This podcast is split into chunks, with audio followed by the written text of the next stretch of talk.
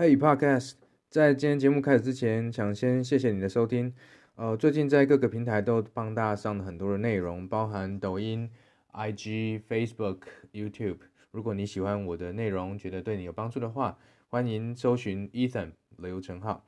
为什么要谈 NFT 这个事情呢？因为它对创业者来说是一个未来三到五年会长期影响你获利模式的一个工具。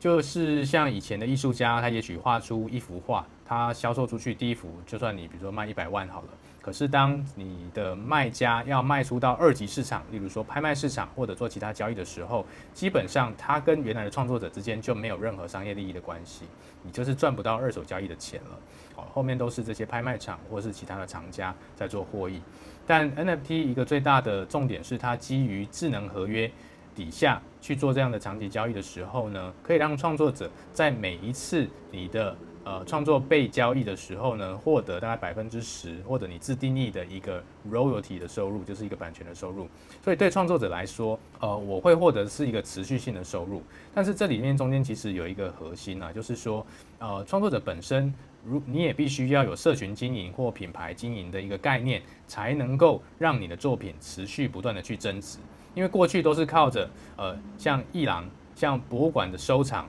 像拍卖场或者藏家之间的一个交易来创造市场，但未来如果是每一个艺术家或创作者自己要去创造这个市场的时候，你必须自己去创造需求哦。所以对于创业者来说，这是一个很好的机会。NFT 绝对不是只是一个艺术品而已啊、哦。所谓 non-fungible token，意思是说非等值的代币。什么叫非等值？就今天如果你拿着台币一百块给我。我也拿一百块给你，这两个一百块是等值的。可是如果今天你的一百块上面有 BTS 的签名，那你给我的时候，你可能就要收我一百万，而不是一百块。所谓的 NFT 就是你在每一样你的商品或是服务上面加上你的签名，让它变成一个跟其他服务或其他商品非等值的一个代币。好，所以这个是一个最核心而基础的概念。回过头来说，就是那这就好像是我在上面加签名，或者是我在上面加一个 logo 一样，怎么样经营品牌，跟怎么样经营我的长期累积的一个价值，才会是决定未来能够在 NFT 市场上面胜负的关键，而不是今天我要做一幅作品，然后我可能就一下子一夕之间致富。哦，我要卖一个几百万美金去成功，那一些都只是现在看到的例子。可是呢，大约百分之九十五以上的 project 可能在未来的三年都有泡沫化的危险，因为它没有继续加值的可能性，因为它并没有实际的效用。好，所以那呃，重点是，那我们当我们我们回来思考，听到说，哎，这个东西好像很好啊，NFT 好像很有前景啊，很多人都卖很贵，赚很多钱。那你要怎么样用到你自己的商业模式里面，才是真正。决定你能不能从里面获益的关键。好，那这里面第一个要思考的是，当我在打造我的第一个 NFT 的时候，一定要考虑的是，我提供的价值应该要大于我卖出的价格。哦，这可能有一点违反直觉哈。一般好像觉得说，一颗以太币的东西，我不是应该要成本低于一颗以太币，我才会赚钱吗？但是 NFT 给你的概念其实是它是一个长期持续的收入，所以最重要的是创造后续让人们想要拥有的稀缺性。那稀缺性来自于什么地方？第一个是限量，第二个是价值的增长。所以如果说今天我们一开始要发行一个 NFT，比如说今天如果你是一位呃音乐创作者，就像昨天如果大家有看我的现实动态，你会知道昨天我买了 Vera 的这个 NFT，哦，它是马来西亚第一位发行。呃，NFT 的女歌手其实并不贵，大概五十九点九九美金啊、哦。那为什么我要买 NFT？对于我来说，我会购买是因为我希望她成功哦。我们是朋友，我希望她快乐，所以这是一种对于我这个消费者来说的一种个人的心理的价值。就像这首歌，如果我今天去 iTunes 买同样的音乐，只要零点九九美金而已，可是我为什么要花这个五十九点九九去买它的 NFT？因为我要的是提供给 Vera 一个肯定，还有他未来能够成功的一个好的起点。好，那有些人可能是比较功能导向，他用功能去判断这个价值，他就会觉得说，反正我都可以听一首歌，那我买 NFT 跟我去买一首这个 MP3 其实是一样的，所以我就不会购买。那有些人是属于我是社会价值的，我买了以后可能是我想要秀给别人看。哦，我想要让展示给别人看，说，哎，我拥有了这个 Vera 的一个一首歌，它是在今年二零二一年发行的。你想想看，在三年后，这首歌的发行，全世界只有二十个版权，它握在二十个人或者甚至更少的人的手里。那么这个 NFT 它本身就拥有稀缺性，可是有一个前提是 Vera 的品牌或它在这几年所提供给市场的价值是不是会更高？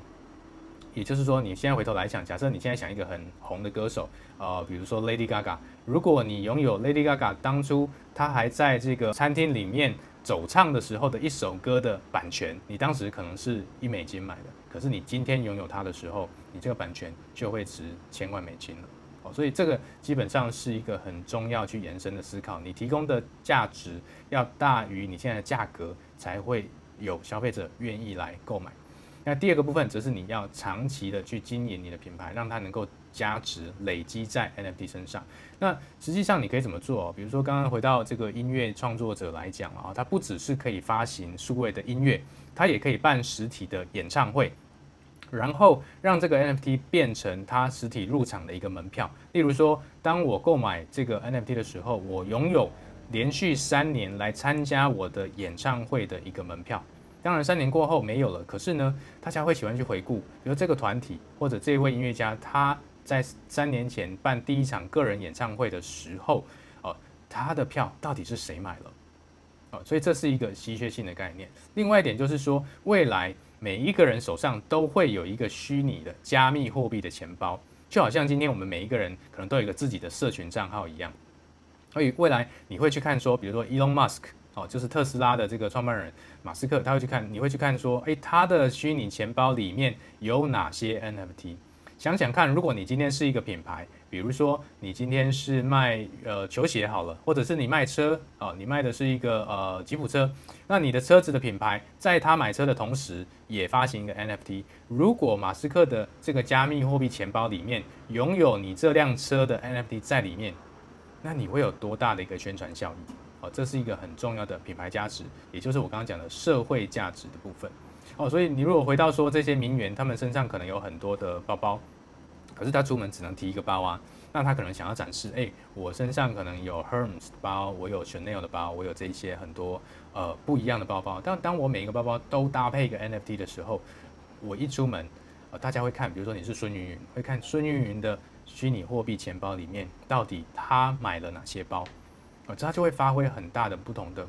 社会货币或者广告或者行销的一个品牌价值的功用。所以这是呃未来非常重要的一个应用，不止在这一些项目里面。例如你今天假设是发呃做课程好了哈，那就课程的应用，它你可以想象哦，现在有很多的呃，例如说学历或者说工作的证明哦，可能都会有造假的问题。但未来这些证书呢，都会在区块链上面去发行一个独一无二的代币，也就是说，你的证书无法造假了，因为当你毕业在哪一个学校，或你上过哪一个课程，那他们发给你一个毕业证书或证明的时候，在区块链上面都已经会被记载，你可以直接查询就查询得到，甚至包含结婚也都是一样的。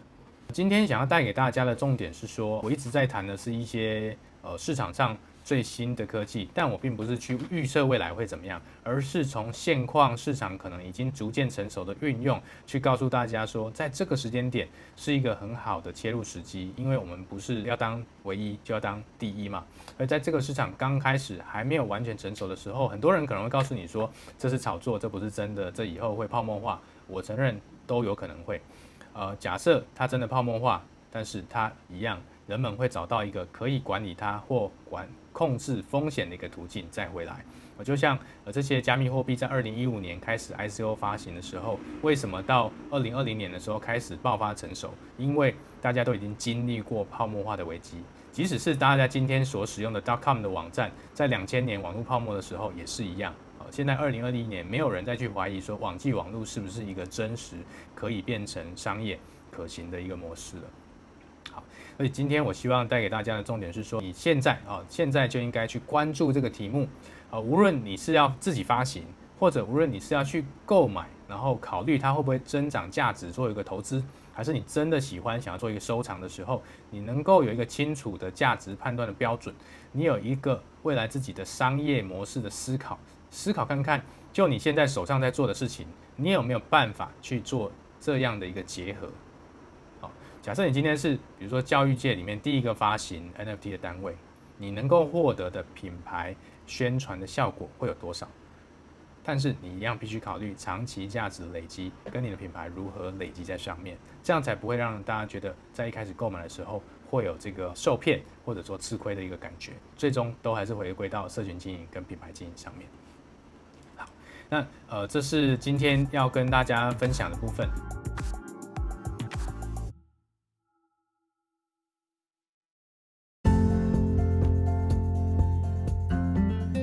谢谢你今天的收听。我相信很多人现在才刚开始听 Podcast，或许你跟我一样是一边听一边工作或做其他的事情。如果你觉得我的内容对你来说有价值，不要忘了订阅并分享给你的朋友。那如果你还想听什么样的内容，也欢迎你留言告诉我。祝你有个美好的一天，拜拜。